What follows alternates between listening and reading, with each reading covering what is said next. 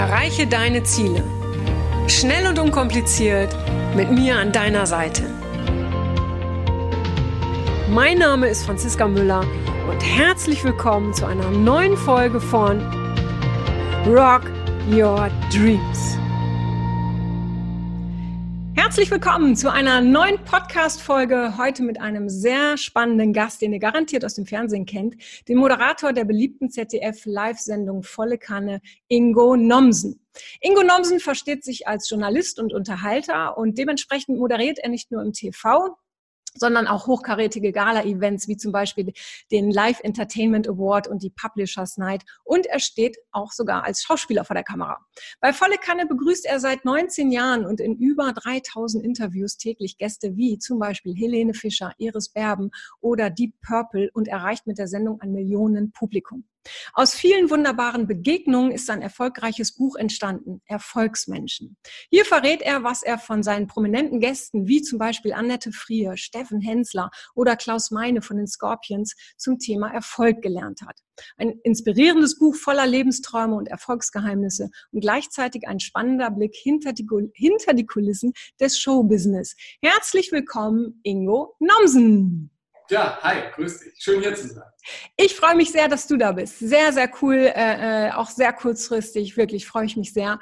Und, und sag mal, Ingo, wie, wie war das am Anfang bei dir? Du hast ja schon sehr früh gewusst, ja, ich will Moderator werden. Und dann war da jemand aus der Berufsberatung und hat dir als Teenie schon gesagt, das kannst du vergessen, das wollen alle werden. Wie bist du damals damit umgegangen? Beziehungsweise, also ich sag mal so, abgehalten hat es dich ja nicht. Nee, abgehalten hat es mich. Ich habe mich gerecht. Ähm, also ich, ich, wollte das immer machen und mein, mein erster Schritt war ja wie bei so vielen, äh, die erste Begegnung mit den Medien war das Radio. Und wir haben immer Radio gehört. In Bayern gab es die Kultsendung, die Schlager der Woche, so eine wöchentliche Chartshow, die bis heute ihre Hörer findet in Bayern. Und da haben wir immer selber dann die Songs mitgeschnitten, eigene Charts dann draus gemacht, so einen Kassettenrekorder richtig mit Aufnahme, Stopp und dann irgendwie moderiert und dann weitergemacht. Und sowas wollte ich unbedingt auch machen. Und dann irgendwann im Gymnasium kam ein Berufsberater, der auch mitunter für den Bayerischen Rundfunk arbeitet. Und dann sagte ich gleich, hallo, äh, ich bin derjenige, der gerne Moderator werden würde. Und dann sagte er, na, vergiss es. Also das wollen alle machen, das kann so nicht klappen. Und dann dachte ich, aber irgendwie sollte das dann doch klappen können. Jetzt ist gerade die Verbindung so ein bisschen weg. Hörst und siehst du mich noch, Ingo? Das gibt's doch nicht. Ingo, hörst du mich noch? Hört ihr mich noch? Ich höre gerade nichts. Ich hoffe, ihr hört noch was. Ich immer wieder beim Bayerischen Rundfunk beworben. Plötzlich kam dann die Gelegenheit, eine Woche zu hospitieren. Und innerhalb von der Woche habe ich so viele Beiträge gemacht für die ARD und für den Bayerischen Rundfunk, dass es dann nach einer Woche hieß, ja, du bist ja jetzt schon zwei Wochen da Super. Ja. Ich, ich habe gerade eine ganz Frage äh, Geld. Und hat dann irgendwie so das erste Mal vernünftig bezahlt und hat sich im Nachhinein herausgestellt, dass es ganz gut war, nicht auf die zu vertrauen, die zu sagen, das wird nichts, sondern eben zu gucken, was will ich selber machen und da auch ein bisschen dran zu bleiben. Ja, und, und was, was rätst du den Menschen, die, die heute ja gerne mal abgehalten werden von ihren Träumen, ja, entweder vom Umfeld, ja, was rätst du denen, damit die sich sowas nicht ausreden lassen von anderen? Ich glaube, das ist schon das richtige Wort. Sich das nicht ausreden lassen von anderen und vielleicht auch, wenn man einen Traum hat, der im Moment sehr groß erscheint, den ein bisschen runterzubrechen auf kleine Schritte, die dann auch erreichbar sind. Ich habe dann zum Beispiel relativ schnell es geschafft, als ich Teenie war, meine Eltern zu überzeugen, dass ich doch Schauspielunterricht bräuchte, weil ich ja Schultheater gemacht hatte. Mit einen relativ starken fränkischen Akzent mitunter. Das hat mir dann meine Schauspiellehrerin zum Glück abgewöhnt und ausgetrieben und mich fit gemacht fürs Sprechen, weil meine Stimme fand ich natürlich auch als äh, Teenie furchtbar, als ich dann zum ersten Mal gehört hatte selber. Und dann habe ich durch kleine Schauspielrollen, ein bisschen Schultheater, so ein Selbstbewusstsein bekommen, das mich dann auch nicht hat einfach aufhören lassen, wenn irgendjemand gesagt hat, das ist jetzt nichts, sondern habe im Prinzip immer irgendwie weitergemacht. Bin dann auch nach dem Abi hergegangen und habe gesagt, okay, wenn du jetzt nicht gleich beim Bayerischen Rundfunk deine Traumsendung moderieren kannst, vielleicht lernst du die Medien ja mal auf andere Art und Weise kennen. Habe dann ganz viele Praktika gemacht, ein Kameravolontariat, als Fahrer beim Film gearbeitet und bin dann durch einen Zufall im Prinzip zu diesem Volontariat bei dem kleinen Radiosender Radio Oberland gekommen. Hatte da auch einfach im Prinzip damals schon meine journalistische Neugier, weil irgendjemand aus meinem Filmteam, wir treten damals Wildbach in Österreich, sagte, du, ich hatte mitbekommen, dass ich schon so eine Testsendung gemacht hatte für so einen Piratensender in äh, Tirol. Er sagte, guck doch mal, vielleicht kannst du eine Ausbildung machen. Ich habe gehört, da macht ein Radiosender auf. Und ich hatte natürlich überhaupt keine Verbindungen oder Vitamin B oder sowas. Das gab es ja in meiner Familie nicht, weil wir alle was anderes gemacht haben. Und dachte mir, wenn dann Radiosender aufmacht, damals gab es noch Platten und CDs, dann brauchen wir Platten und CDs.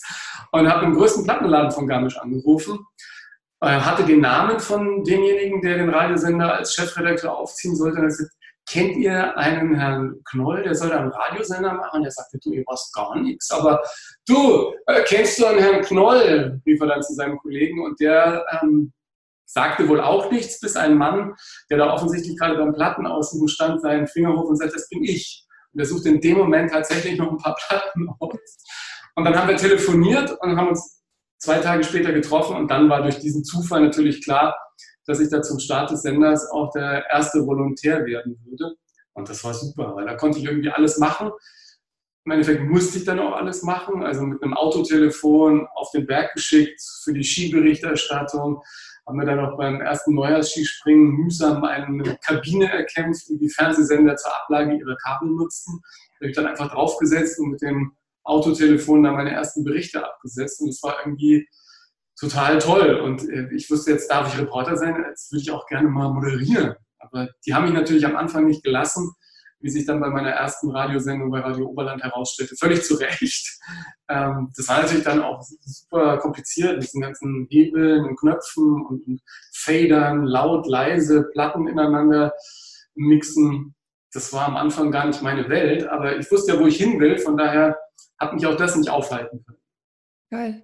Und, und, und welch, das klingt ja alles, äh, ich sag mal, sehr bilderbuchmäßig, ne? Also eins hat das andere ergeben. Mit, ja, aber das ist natürlich irgendwie. Ja, aber ist geil. Nee, ist ja geil. Mit welcher ja, Einstellung? Im, Nachgang klingt es immer so toll. Ja. Aber äh, bei den Praktika beim Film, da, ihr habt kein Auto am Anfang. Ich bin in Monau, das ist so zwischen München und Garmisch teilweise nachts um halb vier, vier und ich bin wirklich, also echt ein Morgenmuffel gewesen par excellence zu der Zeit noch. Da wohnte ich alleine unterm Dach bei einer älteren Dame, weil ich wollte ja Kunst, äh, Schauspiel, Moderation, irgendwas machen. Meine Eltern hatten mir damals den Geldhahn zugedreht. Da muss ich irgendwie gucken, wie ich als Musiker zu meinen 270 Mark Miete komme und so ein bisschen was zum Essen und dann diese Praktika, da habe ich ja damals auch nichts verdient. Mhm. Morgens aufstehen, an die Straße nach München trampen, in die Bavaria Filmstudios als erster Frühstück für alle machen, abends wieder nach Hause trampen, sich ewig oft bewerben bei der nächsten Produktion, ob einen wieder einer nimmt und so. Also muss man schon durchbeißen können. Und wenn du irgendwann mal dreieinhalb Stunden an der Autobahn auf als Chefplan abends um zehn stehst, es wird dunkel und du musst nach Hause und keine Sau nimmt dich mit, auf Deutsch gesagt, dann musst du schon sehr genau wissen, was du willst und was du dafür auch zu geben bereit bist, um dann durchzuziehen. Mhm. Und dann bin ich halt irgendwann dafür belohnt worden. Also dieses Radiovolontariat habe ich ja auch bekommen, nachdem ich äh, schon zu Hause auch mal wieder versucht habe, irgendwelche Moderationskassetten zu machen oder eben bei diesem Radiosender in Tirol war und da auch noch mal eine Sendung moderiert hatte, offensichtlich auch nicht so doll, dass die mich jetzt gleich genommen hätten. Also ein bisschen Durchhaltevermögen schadet nie. Und, und manchmal ergeben sich die Dinge dann wie von selbst. Also auch diese Schauspielambitionen, das war ja für mich am Anfang ganz furchtbar, Praktikant zu sein, Kaffee zu kochen für alle und, und aber eigentlich immer vor die Kamera zu wollen und dann irgendwie so sich selber mit der Situation anzufangen und sagen, okay, wofür kannst du das nutzen? Ja, und Sigi Rauch sagte damals immer, stell dich hin, schau zu, höre und lerne. Ja, und genau so war es dann auch. Das war ganz, ganz heilsam und ganz lehrreich, diese Zeit. Ist ganz spannend, dass du das sagst, weil gerade in der heutigen Zeit sieht ja immer alles so aus, ja, überall so im Social Media, als wäre alles super easy und man ist von heute auf morgen erfolgreich. Äh, du hast gerade gesagt, ich, ich, ich wusste einfach, was ich will. War das, gab es da noch mehr oder war das wirklich dieser Wille, du hast dich, ich sag mal so, äh, als Moderator gesehen und das hat dich immer angetrieben und dir, egal was nun gerade dir sich in den Weg stellte? Also ich wollte immer tolle Sachen machen, die andere begeistern. Ob das jetzt auf der Bühne war, ob das mit einer Band war bei irgendwelchen Konzerten, ob das bei kleinen Schauspieljobs war oder eben dieser Wunsch, irgendwas zu moderieren. Ich hatte da bis dahin nur die Abi-Feier moderiert und hatte mit Freunden, als wir 15, 16, 17 waren, irgendwelche Videofilme gemacht. Heute würde man vielleicht sagen Street-Comedy oder so. Menschen auf der Straße veralbert, Schulkollegen veralbert und Kumpel hat es mit der Videokamera gefilmt, danach haben wir es zusammengeschnitten und es lief dann bei irgendwelchen Partys im Hinterzimmer. Und das hat sehr viel Spaß gemacht. Und sowas dann irgendwann mal von einer echten Kamera zu machen, bei einem großen Radiosender zu moderieren und nicht zu Hause die Kassetten zusammenzustöpseln, das war schon ein großer Traum. Und ich weiß noch genau, als ich dann, auch nachdem ich mich monatelang vergeblich bei Bayern 3 beworben hatte, endlich dieses äh, Praktikum bekam, diese Hospitanz. Ich finde, Hospitanz klingt immer noch cooler als Praktikum. Ja. Also im Prinzip umsonst den Arsch arbeiten, ja. abarbeiten und, und, kein Geld dafür bekommen. Ähm, das war so toll, dann plötzlich in diesen äh, für mich heiligen Hallen zu sein und da arbeiten zu dürfen und da Sachen machen zu können, die man dann auch hört und, und äh, wo die Kollegen sagen, ach, das hat aber fein gemacht. Ähm, das fand ich total klasse. Und dann irgendwann, nach relativ kurzer Zeit, habe ich plötzlich da moderieren dürfen abends. Genau zu der Sendezeit, zu der früher meine Helden Gottschalk, Egner etc. moderiert haben. Und dann irgendwann, nach, ich weiß gar nicht, wie viele Monate das war, ich glaube mal drei, vier Monaten, konnte ich wirklich auch Veranstaltungen moderieren, als DJ in irgendwelchen Diskotheken auflegen und eben dann genau diese Chartshow, die ich als, weiß nicht, wie alt war ich da, neun, zehn, elf, die wir da immer aufgenommen hatten zu Hause, dann konnte ich die moderieren. Saß in diesem Studio und habe dann wirklich in Bayern die Charts moderiert. Das war ähm, so ein bisschen wie im falschen Film und äh, die große Erfüllung eines Kindheitstraums. Also da dachte er eigentlich so, jetzt kannst du im Prinzip abtreten, äh, alles erreicht. Ja. Es ist machbar. Ich bin ja auch der festen Überzeugung, wenn wir etwas wirklich wollen und uns das vor Augen halten und auch bereit sind, den einen oder anderen Preis dafür zu bezahlen, nämlich dran zu bleiben, dann ist es möglich. Und, und wie war das für dich als Kind? Ihr seid oft umgezogen, ne? Dein Vater war Bundeswehroffizier und ihr seid oft umgezogen, weil ich kenne viele Menschen, die sagen, ja, aber ich hatte es halt nicht so einfach, hm, ne, so und deshalb habe ich es heute nicht weitergebracht. War das einfach für dich, permanent umzuziehen, gerade als Kind? Also was hat das mit dir gemacht und ja, was hast du heute von? In den letzten Monaten und Jahren ist das ein Thema, das echt bei mir wieder hochgekommen ist, weil ich im Prinzip immer gesagt habe, ja, das war toll, alle zwei Jahre eine neue Stadt, neue Menschen kennenlernen. Und im Grunde glaube ich aber, dass man sich da auch selber, vielleicht ist es auch psychisch ganz gut, das schon ein bisschen schön redet. Und äh, im Nachhinein muss ich sagen, war es natürlich nicht so einfach, weil ich habe keinen Schulkumpel, mit dem ich irgendwie vorher in den Kindergarten gegangen bin. Wir haben gemeinsam Abi gemacht und äh, sozusagen diese gemeinsame Zeit des Erwachsenwerdens genossen. Ich hatte immer wieder neue Freunde und je jünger man ist, umso schwieriger ist es, glaube ich, auch dann diesen Kontakt zu halten. Dann schreibt man sich zwei, dreimal und das war's dann. Oder irgendwie, du hast gerade mal eine Freundin und dann zieht man um. Ja, das ist auch wieder vorbei. Oder von Bayern nach Hannover zu gehen und da der, erstmal der blöde Bayer zu sein, sich dann so mühsam den Freundeskreis zu erarbeiten und dann zu sehen, okay, das klappt und dann ist man da wieder zu Hause und dann plötzlich geht es wieder woanders hin.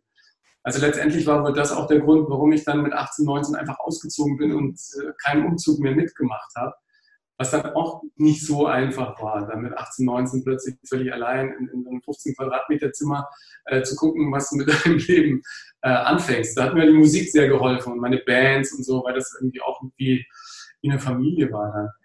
Jetzt im Rückblick glaube ich, dass es für mich eine sehr, sehr prägende Zeit war, dass die ihre Herausforderungen hatte und ich denke, dass das einem auch fürs Leben so ein bisschen Rüstzeug mitgegeben hat. Also mir zumindest. Ich kann ja nur sagen, dass wenn du mich heute auf irgendeine Party äh, irgendwo ins Eck stellst, wo ich niemanden kenne, komme ich relativ schnell mit Menschen ins Gespräch, weil ich auch echt neugierig bin auf Menschen. Also das war ich immer, wenn wir umgezogen sind, war auf der einen Seite die Trauer auf das, was vorbei war und auf der anderen Seite aber auch große Neugier auf ein neues Umfeld, ein neues Leben und eben auch neue Menschen. Also ich kann mich stundenlang mit Menschen unterhalten und gucken, was die so in ihrem Leben gemacht haben, was die für spannende Dinge machen. Und da kommt man oft auf die dollsten Dinge, manchmal auch, wenn man es gar nicht erwartet. Ja, die haben ungewöhnliche Hobbys, die haben einen ungewöhnlichen Lebensweg, etc. pp. Also diese Angst vor Gesprächen hatte ich zwar als Kind manchmal, wenn du irgendwo am Fenster stehst und siehst den anderen Kindern in deiner neuen Nachbarschaft beim Spielen zu und traust dich nicht runter. Aber das hat mir dann so ein bisschen gezeigt, mit welchen Hilfsmitteln man einfach ins Gespräch kommt und dann auch im Gespräch bleibt. Die Neugier ist da ein ganz guter Ausgangspunkt. Mhm, mhm. Und du hast gerade gesagt, dass du dich auch sehr für andere Menschen interessierst und du, du, du giltst ja auch so oder wie ich dich auch erlebe oder wie ich dich so sehe, ja, so im Social Media Bereich. Ich finde das sehr offen, sehr herzlich, ja. Mit welcher Einstellung gehst du daran, dass du doch trotz deines doch hohen Pro, äh, prominenten prominenten Grades, du weißt, was ich meine, ja, äh, dass du so nahbar bist für die Menschen? Ach, ich, ich weiß es nicht. Ich habe offen gesagt ähm, mir da so große Gedanken nicht gemacht.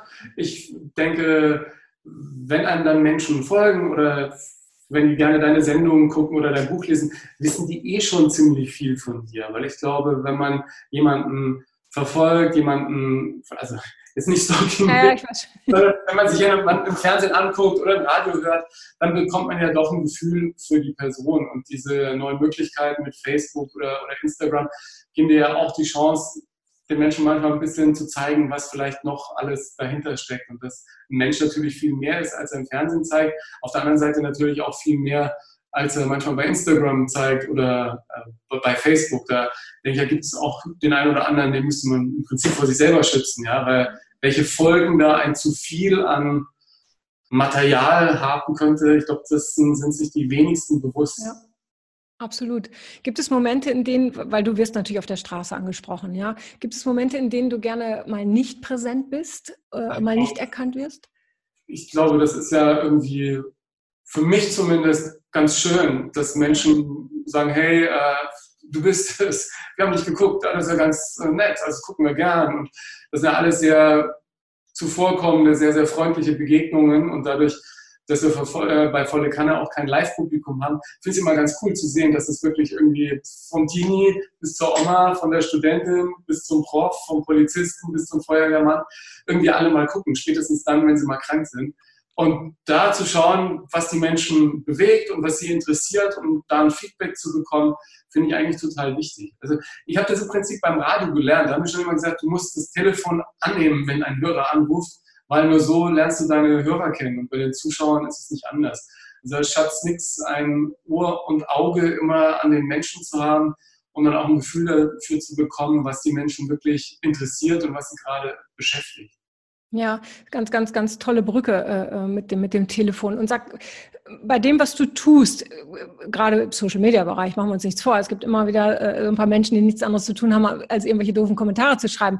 Äh, erste Frage, kriegst du sowas überhaupt? Und zweite Frage, wie gehst du damit um? Ehrlich gesagt, ähm, negative Kommentare sind relativ selten. Also hm. bin, auch, bin ich auch ganz froh drum. Ja. Das kann auch Aufforderung sein. Ähm, zumindest auf meinen Seiten, ja ich hatte mal ganz am Anfang irgendeinen dummen Kommentar von, von irgendwie, was weiß ich, so und so 23 und als Profilbild eine Rose. Und wenn du dann ähm, am Anfang so eine unqualifizierte Kritik äh, liest, dann denkst du, oh Gott, ja. Und dann guckst du und dann ist es vielleicht jemand, der auf Facebook, also selbst auf Facebook nur sechs Freunde hat und so. Und ich glaube, dem sollte man dann auch nicht zu viel Gewicht beimessen. Und das Gleiche gilt natürlich für diejenigen, die sagen, du bist der Beste, du bist der Größte. Also wenn man da so ein gewisses ja. Maß an, an äh, also wenn man das zu nehmen weiß, in die eine wie in die andere Richtung, dann denke ich, fährt man dabei ganz gut. Und ich verstehe durchaus Menschen, die dann einfach Leuten, die da äh, sinnlos in irgendwelchen Timelines pöbeln oder irgendwelchen Bildern, wenn man den einfach Hausverbot erteilt und sie sperrt. Also ich jetzt auch, wenn ich einen Vorgarten hätte, würde ich mir von niemandem in den Vorgarten. Den würde ich auch wieder rausschmeißen. Stimmt. Sag mal, du warst in New York dieses Jahr, vier Wochen, und da hast du Drehbuchschreiben äh, studiert und, und warst dann irgendwann auch in irgendwelchen Shows, ich glaube unerwartet, korrigiere mich, wenn das falsch ist, und hast da Stand-up-Comedy gemacht. Äh, was, was war so dein Ziel? Wolltest du was Neues lernen oder war, war das ein Schritt vielleicht auch aus der, aus der gewohnten Komfortzone? Was, was war das für dich? Ja, ich bin ja schon ab und zu irgendwie die letzten Jahre immer mal wieder in Urlaub gefahren, aber nie so richtig, weil du bleibst ja dann doch von einem Job zum anderen und man ist in so einem Hamsterrad drin und es macht alles total viel Spaß und so und plötzlich schüttelst du dich kurz und denkst, oh, äh, gerade wieder am Burnout vorbeigeschraubt, man müsste mal sich eine längere Auszeit gönnen. Und von diesem, man müsste mal, äh, man könnte doch und ist es nicht doch möglich, dann letztes Jahr im Herbst äh, zu der Erkenntnis gelangt, dass ich das eigentlich schon mal machen sollte, mal einfach woanders hin. Und New York fand ich als Stadt schon immer faszinierend, da gibt es unglaublich viele Möglichkeiten, Sachen Entertainment zu gucken, was die anderen machen, bei tollen Leuten zu lernen und dann habe ich das Glück, dass das ZDF gesagt hat, okay, dann darfst du im April mal, mal rüber. Und dann habe ich bei Robert McKee so ein The Godfather of Storytelling, auch schon irgendwie Ende 70, äh, Sto Storytelling und Drehbuchschreiben studiert. Ich habe Seminare gemacht für Longform Television, weil ich auch ein großer Fan von diesen Seriendramaturgien bin, die uns da die Streamingdienste um die Ohren hauen, da kommt man ja selber kaum noch nach. Und äh, habe Performing-Unterricht genommen, ein bisschen Schauspiel, ein bisschen Comedy-Writing am American Comedy Institute. Und das war total toll, weil ähm, erstens sind die Amerikaner sehr offen mhm. und zweitens sagen die, jeder kann alles erreichen. Und irgendwie hat mir der Monat nochmal gezeigt, dass das wirklich geht. Also nicht nur, dass ich da enorm viel Input bekommen habe, sondern bei dem Comedy Writing musste man jeden Tag auch auf die Bühne gehen und das dann performen, was man da so geschrieben hatte. Und dann fanden die das ganz lustig und dann sagt der eine Kollege, der dort die Seminare leitet, du, wir machen am Freitag diese Show, da bist du mit dabei, da kannst du dann deine sieben Minuten machen. Ich so, ah ja, ähm, aber klar, ja, dachte mir, okay, machst du. Natürlich auf Englisch. Ja, ja, mache ich, mache ich und wurde immer aufgeregter. Dann war es Freitagabend soweit und dann lief das ausgesprochen gut. War zwar mega nervös. Es war ein Gotham Comedy Club, einer dieser traditionsreichen Comedy-Clubs in New York. Und wenn man runterläuft, sieht man dann an der Wand irgendwie Bilder von UCK und all den anderen Stand-up-Comedy-Helden. Und dann kommst du da rein und dann spielen da in so einer Mixed-Show neun, zehn Leute. Und mittendrin bist du. Ich war mega aufgeregt. Man, also ich durfte zum Glück den ersten Auftritt filmen. Normalerweise darf man in den Clubs nicht filmen, sondern du darfst nur deinen eigenen Auftritt aufnehmen, weil die natürlich auch alle ein bisschen Angst haben, dass da die Comedians voneinander klauen. Ähm, ich war super aufgeregt, aber es ist super gut gelaufen. So gut, dass danach der eine Coach sagte, du, ich spiele morgen im anderen Club. Äh, kommst du mit in die Loving Buddha? Und so ich, ja, kannst du ausspielen? Ich, ah, okay. Okay, nächsten Tag, also im nächsten Club gespielt. Dann habe ich da einen Comedian getroffen, der irgendwie in Brooklyn eine eigene Show hat. Da sagt, der du mit in Brooklyn. Und am nächsten Tag rief der Broadway Comedy Club an und sagte, du bist ja dieser verrückte Deutsche, ich würde mir auch noch gerne mit auf die Show packen. Und dann am Abend, bevor ich wieder zurück nach Deutschland flog, spielte ich echt im Broadway Comedy Club, wo Eddie Murphy angefangen hat und, und, und. Und vor mir spielte einer, der hatte irgendwie gerade ein HBO-Special, der nächste hat irgendwie äh, Last Comic Standing in Amerika gewonnen, ein anderer war gerade bei Jimmy Kimmel und Jimmy Fallon und dann kam die Moderatorin und sagte, na, wie soll ich dich denn jetzt ankündigen? Ich war schon irgendwie so klein mit Blut und dann sagte ich, ja, Ingo from Germany. Und das hat dann auch, hat dann auch gelangt und ich bin gut durchgekommen und da bin ich irgendwie rausgeschwebt. Ja, das war, ähm, war ganz toll und die anderen Comedians, alles natürlich äh, Amerikaner, beziehungsweise Menschen, die schon lange auch in New York irgendwie heimisch sind, die fanden das ganz witzig, dass da ein Deutscher kommt. Und das war genau das gleiche in diesen Drehbuch-Workshops. Äh, da saß neben mir eine, die schreibt sonst irgendwelche Hollywood-Filme. Und wenn man der dann sagt, dass man eigentlich Journalist ist, Moderator aus Deutschland, dann sagt die, ah ja, und jetzt schreibst du Drehbücher. Dann sag ich, na ja, dann sagt die, ja, write it. Also, da ist nicht irgendwie, hä, was? Du willst jetzt Drehbücher schreiben? Wie soll denn das gehen? Sondern die sagen, ach ja, als Journalist, der schreibt, wird doch wohl auch ein Drehbuch schreiben können. Also es ist alles so ein bisschen lockerer und entspannter. Und auf der anderen Seite, ich glaube, wenn du es dann nicht reißt, dann bist du halt einfach auch wieder raus. Aber du hast zumindest mal einen ersten Wurf. Ja. Du, du, hast da überhaupt die Chance, die Chance zu ergreifen, finde ich. Ne, hier wird es ja oft dann verbaut, irgendwie du musst erst das machen, das Zertifikat und überhaupt. Und, und wirst du nochmal hingehen? Wirst, also wirst du es nochmal in dem Rahmen machen? Hast du also nochmal Bock drauf? Weil bin ich in so ein paar Newsletter mit drin und dann sind die mal, wenn du hier bist, du kannst jederzeit auftreten, du bist jetzt Alumni. Geil, geil. Du, du bist jetzt äh, Mitglied der Familie. Ja, finde ich ja irgendwie witzig, aber ähm, ich, ich habe schon, schon Lust, das nochmal zu machen. Vor allen Dingen, wenn du in Amerika bist, dann sagt natürlich jeder, jetzt musst du hier bleiben. Es läuft, läuft. Bleib hier, hier ist alles möglich. Und du lernst Menschen kennen, die, äh, keine Ahnung, einer, der hatte Musikmanagement, dann war er Anwalt und jetzt schreibt er Romane. Der nächste äh, ist irgendwie eine Soldatenwitwe, die will jetzt auch Drehbücher schreiben.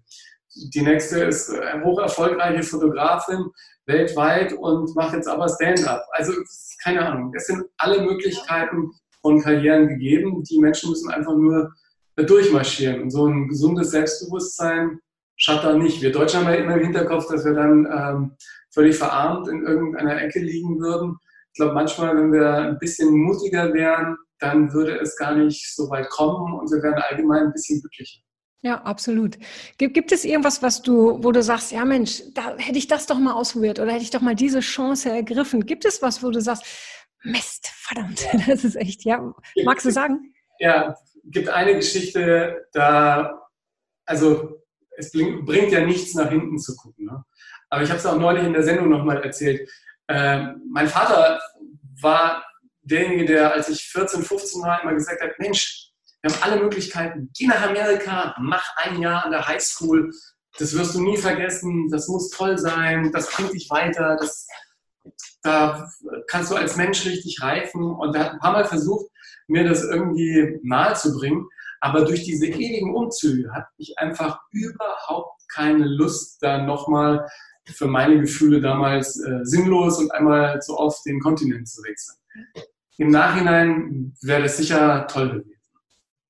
Witzig ist, dass du ja, du, du pendelst heute ja auch noch rum, ne? Fällt mir dabei gerade ein. Du bist immer ja. noch ein bisschen so unterwegs. Momentan so ein kleines Dreieck, äh, München, Berlin, Düsseldorf. Also die Jobs sind ja auch manchmal dann äh, eben nochmal woanders. Ja. Also mit drei Wochen im Monat im Moment Düsseldorf ist es eigentlich. Äh, ist schon ein fester Wohnsitz. Da wollen wir auch nicht meckern. Das ist schon mehr als eine zweite Heimat. Ja, ja, stimmt, stimmt. Und sag mal, Volle Kanne feiert jetzt 20-jähriges Bühnenjubiläum. Du bist seit 19 Ganz Jahren. Bitte? Sagst du mal? Nicht nur Bühnenjubiläum. Ja, nicht nur, ja, natürlich Bühnen. Ich war noch in New York. Ich war gerade noch in New York. Du weißt, was ich meine. Äh, Mensch, Jubiläum. Und du bist seit 19 Jahren dabei. Äh, was erfüllt dich bei der Arbeit so bei Volle Kanne? Was, was ist es? Ja, es, es, kommt meiner Neugier sehr nahe, weil ich jeden Tag neue Menschen kennenlerne, total spannende Geschichten aus erster Hand erzählt bekomme. Ich kann über die Jahre all die Menschen kennenlernen, die mich schon als Kind irgendwie begeistert haben.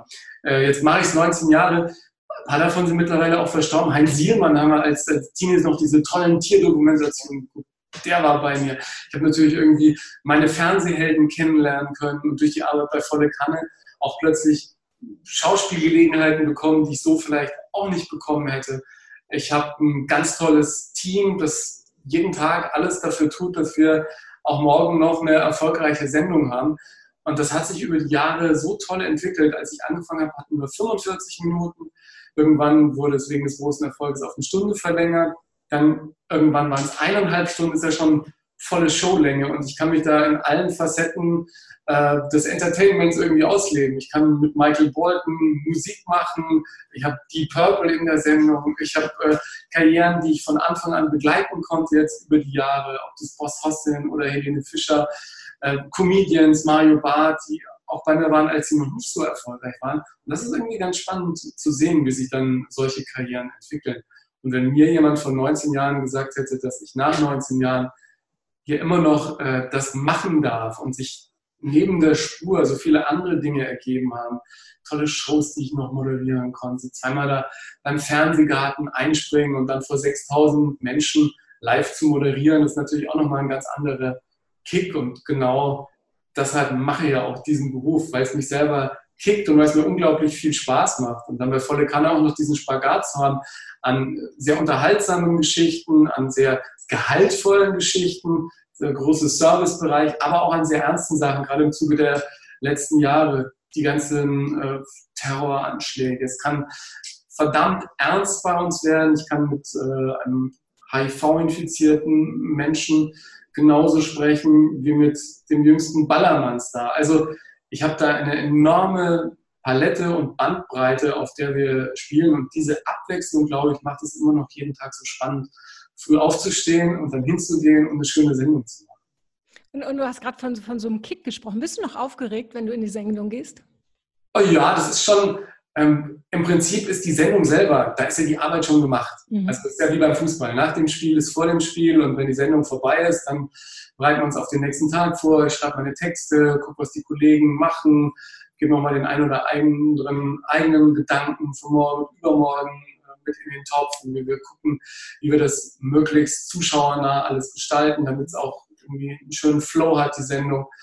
Und äh, wenn ich dann in die Sendung gehe, habe ich so kurz bevor das Rotlicht angeht, so vielleicht so, wenn, wenn dann der Kollege sagt, noch zehn, dann steigt so mein innerer Adrenalinpegel. Ähm, dann ist es aber kein Lampenfieber, dann ist es eher so eine gesunde Grundanspannung, so eine, ich sag mal, so eine Wohlfühlatmosphäre, so eine, wie so ein, wenn wir jetzt bei den Pferden sind, ist, glaube ich, wie ein Pferd, das in der Box steht, so kurz vorm Rennen, dann geht die Box auf und dann kannst du durchmarschieren. Genau. Und das Tollste ist, wenn du dann in der Sendung das, was du mühevoll vorbereitet hast, eigentlich gar nicht brauchst, weil sich in so einer Live-Situation einfach ganz andere Gespräche ergeben. Plötzlich kommst du vom Hölzchen auf Stöckchen und das ist super spannend. Und dann bleibe ich gerne dran. Und das habe ich, glaube ich, auch über die Jahre gelernt, dass Situationen, die sich viel besser gestalten, als man sie sich vorher überlegt hat, einfach laufen lässt. Dieses Vertrauen, das ist, glaube ich, auch ein großes Geschenk. Absolut, auch für, fürs Publikum, auch für die Zuschauer, absolut. Und, und sag, was glaubst du, wieso zieht die Sendung echt so Millionen Publikum ein? Ist es diese Mischung, von der du erzählt hast, oder, oder äh, spielt da noch was anderes rein? Ist es die Atmosphäre, die Menschen, was ist es? Ich glaube, da kommt einfach viel zusammen, weil es irgendwie so eine Wundertüte ist. Es ist über die Jahre natürlich auch zum festen Bestandteil von vielen Menschen geworden. Wir haben eine sehr hohe Stammzuschauerschaft die einfach gerne guckt. Und du bist da, glaube ich, auch relativ nah an den Menschen dran, die am Tisch sitzen. Du bist quasi mit an unserem Frühstückstisch und die Atmosphäre trägt natürlich auch dazu bei, dass die Leute auch anders erzählen, wenn sie da bei uns sitzen. Und was uns sehr zugute kommt, ist natürlich, dass die Stars äh, auch unsere Sendung gucken, weil sie oft in Hotels sind, morgens irgendwie länger schlafen und dann volle Kanne gucken oder schon ein paar Mal bei uns waren. Viele kenne ich dann auch noch aus anderen Zusammenhängen, weil wir irgendwie gemeinsam mal Musik gemacht haben, weil ich ihnen irgendeinen Award verliehen habe oder so.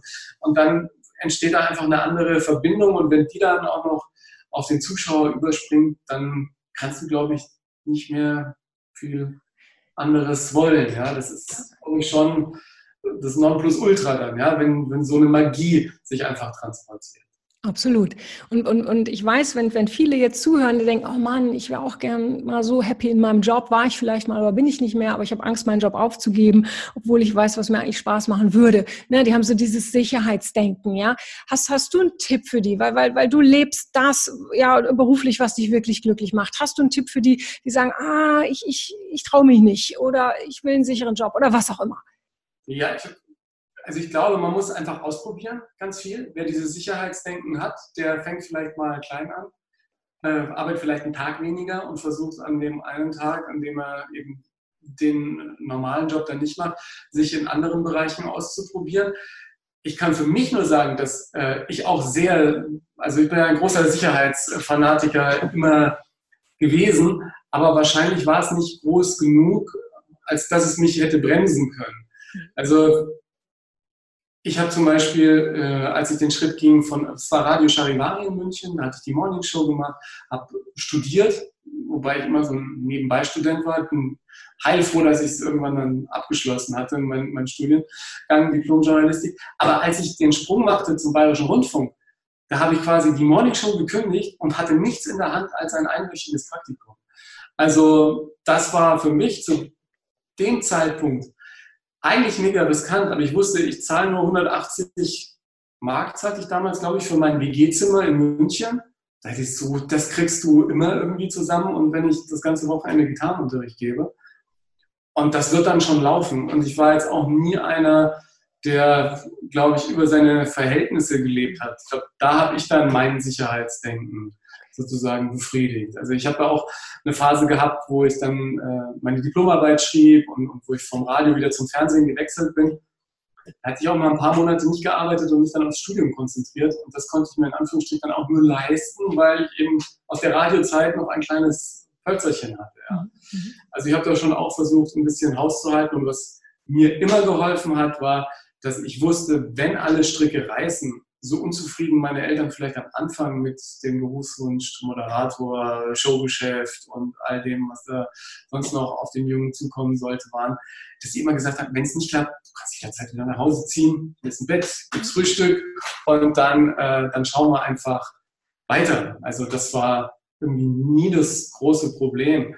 Und in den Phasen, ich hatte zum Beispiel, während ich mein Radiovolontariat hatte, die Gelegenheit für RTL, eine, eine Jugendtalkshow zu moderieren, der heiße Stuhl für Kinder mit einem riesen Haifisch. Und das war, also damals für mich als 20-Jährigen war da ein mega Alarm. Da plötzlich flog ich mit den Pflegern zu irgendwelchen Interviews nach Berlin und, und, nach Köln, um irgendwie Klamotten zu probieren und so. Das war irgendwie auch so ein bisschen wie ein falscher Film. Fand es aber ganz spannend und es war dann auch recht erfolgreich. Und das war auch irgendwann plötzlich vorbei. Ja? Und da wusste ich am Anfang auch nicht, was los war. Aber da habe ich schon sehr gut gelernt, dass in diesem Showgeschäft einfach die Phasen so hoch und runter gehen und dass wenn man mit sich selber so ein bisschen im Reinen ist und ungefähr weiß, wo die Reise für einen selber hingeht, dass man da ganz gut in der Bahn bleibt, auch wenn um dich herum der Wahnsinn ausbricht. Ja, wenn um dich herum her der Wahnsinn ausbricht, gibt es heute noch vor der Kamera irgendwas oder auf der Bühne, äh, wenn du irgendwas moderierst, irgendwas, was dich aus der Reserve locken kann, was dich echt so aus dem Konzept bringt? Ja, äh, da, da kann es bestimmt Dinge äh, geben. Ich weiß, ich habe mal eine ziemlich große Veranstaltung in einer ziemlich großen Halle vor, weiß nicht, wie viele tausend Leute da waren moderiert. Und plötzlich äh, fiel der Strom aus. Und irgendjemand schob mich auf die Bühne und sagte, sag mal was, ja, ohne, ohne Strom, ja, und, und irgendwie dann, dann haben sie irgendwie einige, nee, genau, nicht der Strom, wie war das? Der Strom, die ganzen Video-Walls, das ganze Licht, also alles, was man braucht, um eine große Show zu machen, fiel aus. Und es gab aber noch ein Mikrofon, das funktionierte. Und dann bin ich raus und wusste eigentlich gar nicht, was ich machen sollte und dachte mir dann, es gibt uns Gelegenheit, dieser Stromausfall, sich einfach mal, wollen wir uns einfach mal bei den Menschen hinter den Kulissen bedanken, die eigentlich dafür sorgen, dass an so einem Abend alles äh, glatt läuft.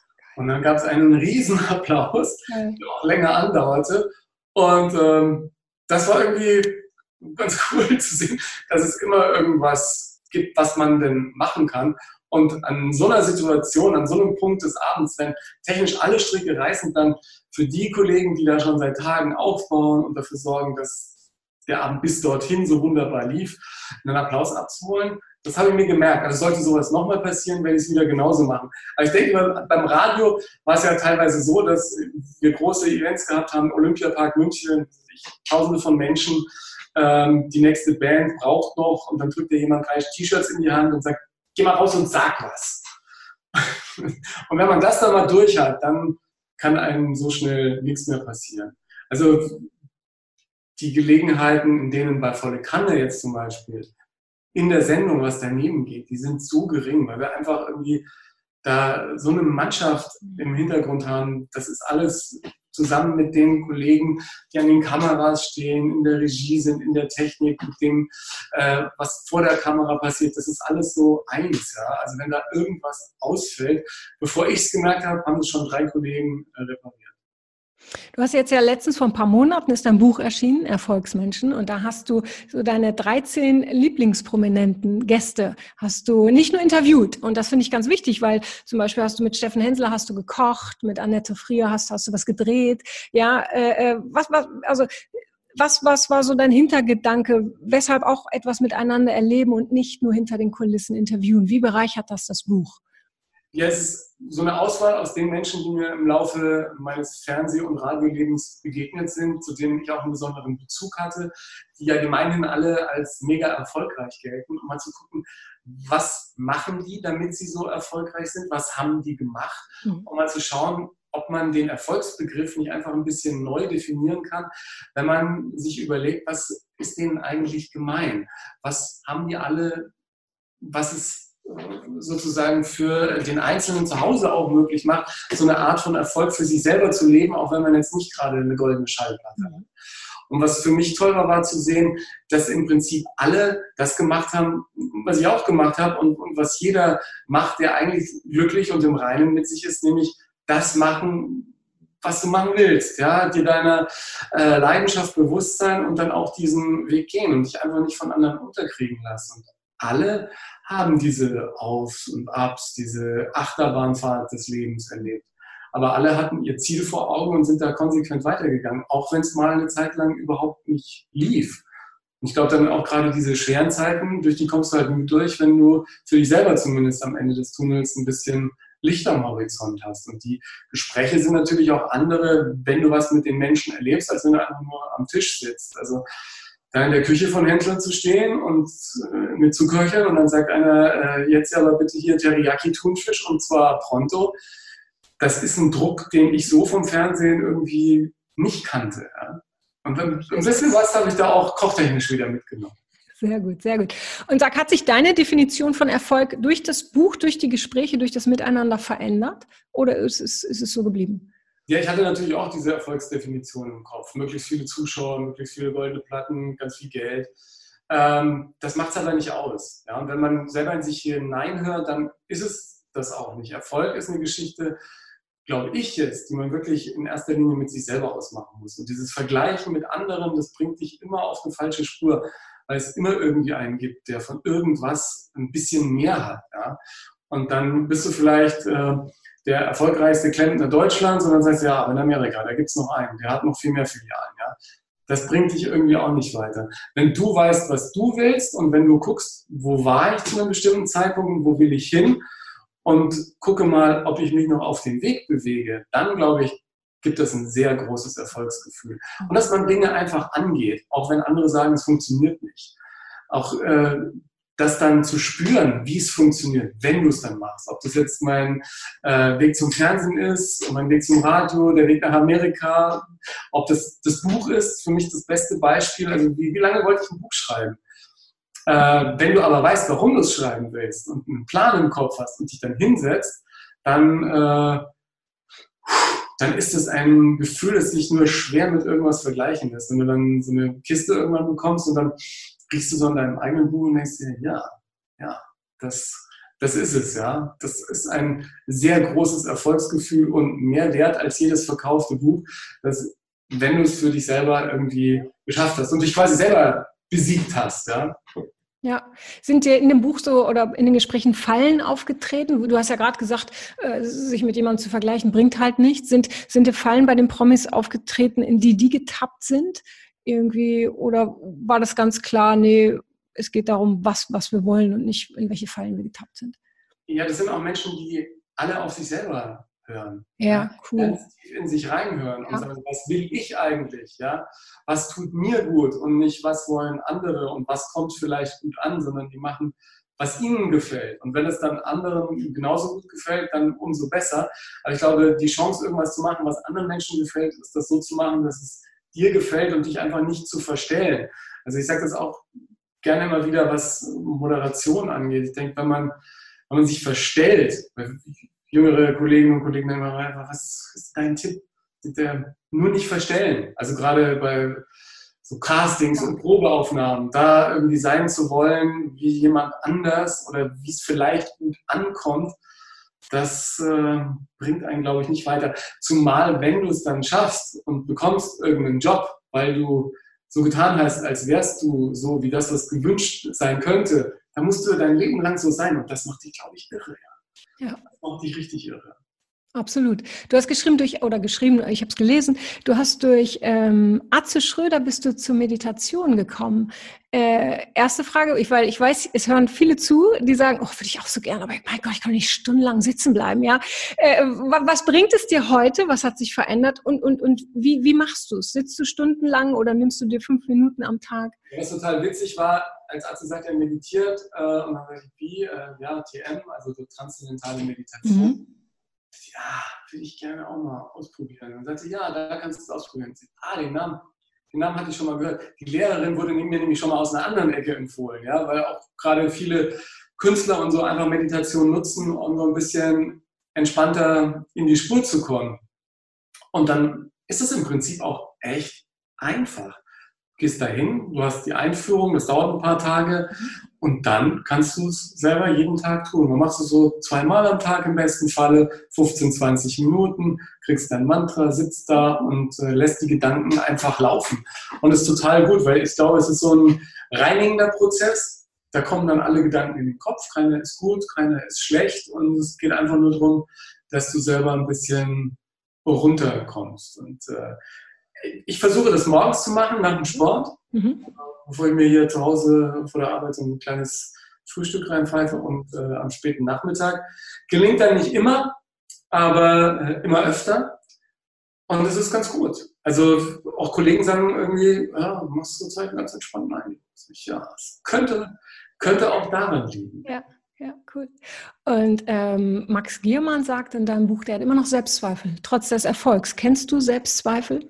Ah, das ist mein, äh, auch mein täglicher Begleiter. Deswegen war ich so froh, dass äh, er auch einer von denen ist, die sagen, ja, das ist äh, immer wieder ein Sprung ins Ungewisse, mhm. der aber natürlich auch seinen Reiz hat. Ja, das habe ich ja dann in Amerika auch ähm, erlebt, wenn du da auf die Bühne gehst und weißt nicht, äh, wie kommt es jetzt an auf Englisch und äh, finden die jetzt überhaupt lustig. Ja?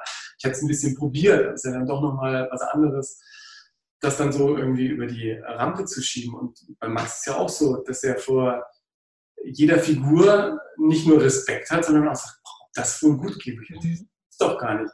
Der äh, macht das natürlich aus, nicht aus dem Handgelenk, aber mit einer großen Professionalität und für mich der beste Paudist, den wir in, in, Deutschland haben, der da in neue Rollen schlüpft. Und ich weiß, als wir fürs Buch nochmal extra miteinander gesprochen haben und den Nachmittag hatten, sagte er, jetzt haben wir gerade angerufen, Jens Spahn soll ich jetzt machen. Jens Spahn, das ist doch super. Auch das klingt. Und ein paar Wochen später war er Spahn und, und er war es einfach. Ich dachte, das ist der echte, ja. Also ja. von daher ist es durchaus legitim, Angst zu haben, Ängste zu haben, die gehören einfach dazu. Ich glaube, man bereut nur dann, wenn man, wenn man nicht springt und, und diesen Sprung ins Ungewisse einfach an sich vorbeiziehen lässt, man sagt, nee, mache ich nicht. Das sind dann vielleicht die Augenblicke, wo man Jahre später sagt, ach man, hätte ich es doch mal gemacht. Aber was soll im schlimmsten Fall passieren? Also bei mir wäre es gewesen, ein paar amerikanische Touristen in New York und ein paar einheimische New Yorker finden das völlig unlustig, was ich da mache. So. Ja. Ich, ich finde ich finde, da fällt mir gerade ein, ich war auch, ich weiß nicht, vor drei, vier, fünf Jahren, ich weiß nicht, war ich auch in New York. Und ich finde, man traut sich dort viel mehr, weil es ist eben nicht zu Hause, es ist nicht Deutschland. Ich war dann auch irgendwie im Central Park und habe laut eine Rede gehalten. Also keiner hat mir natürlich zugehört, ja, ich habe irgendwas geübt. Aber ich finde, das sollte jeder mal machen, so raus, irgendwo anders hin, meinetwegen in eine andere Stadt. Äh, aber äh, New York ist natürlich prädestiniert. Äh, für andere, die vielleicht irgendwie vom Land kommen, ist vielleicht Berlin. Macht das mal, da wo euch keiner kennt und probiert mal was aus. Das, ja, da kann man auch mal irgendwie was Verrücktes machen, ohne dass es auffällt. Also New York ist ja so ein bisschen wie ein Riesenzwinger. Also eine, da gibt es ja keine Psychiatrien und so in Amerika. Da laufen die Verrückten einfach auf der Straße rum. Und manche, die du für verrückt hältst in der U-Bahn, die sind einfach ganz normale New Yorker. Ja? Also ähm, einfach mal auschecken. Ist so, ist so. Und Leute, bitte holt euch dieses Buch, weil das ist, das ist so liebevoll geschrieben. Also ich finde äh, auch das, was du von dir immer so, so, so reinflechtest, ist, ist sehr humorvoll. Es sind schöne Geschichten, sehr leicht. Nicht so ein Buch mit, kein Ratgeber mit Checklisten oder so, sondern wirklich mit Botschaften durch die Geschichten. Und was ich auch ganz, ganz gut finde, halt durch die Promis. Das, das ist einfach, das sind nochmal, die haben nochmal andere Vorbildfunktionen. Finde ich sehr cool. Und ähm, sag Ingo, hast du, hast du noch Träume, Visionen, Ziele? Was, was willst du noch erreichen, wenn du es magst? Sagen, äh, sagen magst, wenn du es öffentlich Ja, ich habe ja auch für das, für das Buch mit äh, Sigi Rauch äh, angefangen, weil, weil er einfach derjenige war, der großer Schauspieler, der mir so die ersten Filmjobs besorgt hat, weil ich damals im Monat der Gitarrenlehrer seines Sohnes war. Ja. Und Sigi hat immer gesagt, äh, nicht so viel quatschen. Mach einfach mal. Und ich glaube, ich war ganz früh habe ich auch gerne ja, lauter alles erzählt, erzählt. Ähm, meistens äh, realisieren sich die Dinge ja dann doch nicht so oder zumindest nicht in dem Zeithorizont, in dem man das den anderen mitteilt. Also beim Radio dann irgendwann zu moderieren, hat dann auch ein paar Jahre gedauert, noch von Teenie-Zeiten angerechnet. Deshalb, ich freue mich einfach, dass ich im Moment auf so einem, ja, wie soll man sagen, auf, auf so einem schönen Zufriedenheitslevel äh, bin. Und ich habe natürlich noch Träume, Pläne, Wünsche, aber wie ich gesagt habe, man, man sollte es nicht mit anderen vergleichen, sondern mal gucken, was man selbst erreicht hat. Und das, was ich bis jetzt erreicht habe, das gibt mir ein gutes Gefühl, dass da in Zukunft auch noch ein bisschen was kommen kann. In welche Richtung auch immer. Also ich bin da sehr offen. Super, super. Ganz lieben Dank für diese Abschlussworte, weil das finde ich auch nochmal wichtig, wirklich auch mal so ein bisschen im Leben zu vertrauen und äh, nicht nur irgendwie immer irgendwelchen Zielen hinterher zu hetzen. Ingo, ich danke dir für dieses Gespräch. War ganz toll, äh, äh, ganz aufschlussreich, weiß ich jetzt schon für, für die Zuhörer und Zuhörerinnen, weil da waren ganz tolle lebensnahe äh, äh, ja, Tipps und Inspirationen drin. Vielen, vielen Dank, dass du dir die Zeit genommen hast, Ingo. Weiß ich sehr, sehr zu schätzen. Vielen Dank. Franziska, ich danke dir. Einen schönen Tag. Ciao. Wir auch. Und ich packe natürlich, ihr Lieben, ich packe alles in die Show Notes, Buch, Links, alles. ZDF muss ich euch nicht sagen, morgens um 9 Uhr. Ja, äh, da braucht, braucht ihr keinen Link. Aber packe ich alles in die Show Notes. Habt eine coole Zeit. Holt euch das Buch. Es ist wirklich sehr cool. Und dann gibt's wie immer keine Ausreden mehr. Alles Liebe euch allen. Tschüss. Das war's auch schon wieder mit dem Rock Your Dreams Podcast. Wenn dir das gefallen hat, dann lass mir doch dein Abo da und gib mir gerne eine 5-Sterne-Bewertung. Ja, und wenn du weitere Themenwünsche hast, dann schreib mir gerne an podcast.franziska-müller.com. Bis zum nächsten Mal. Ich freue mich auf dich. Deine Franziska Müller.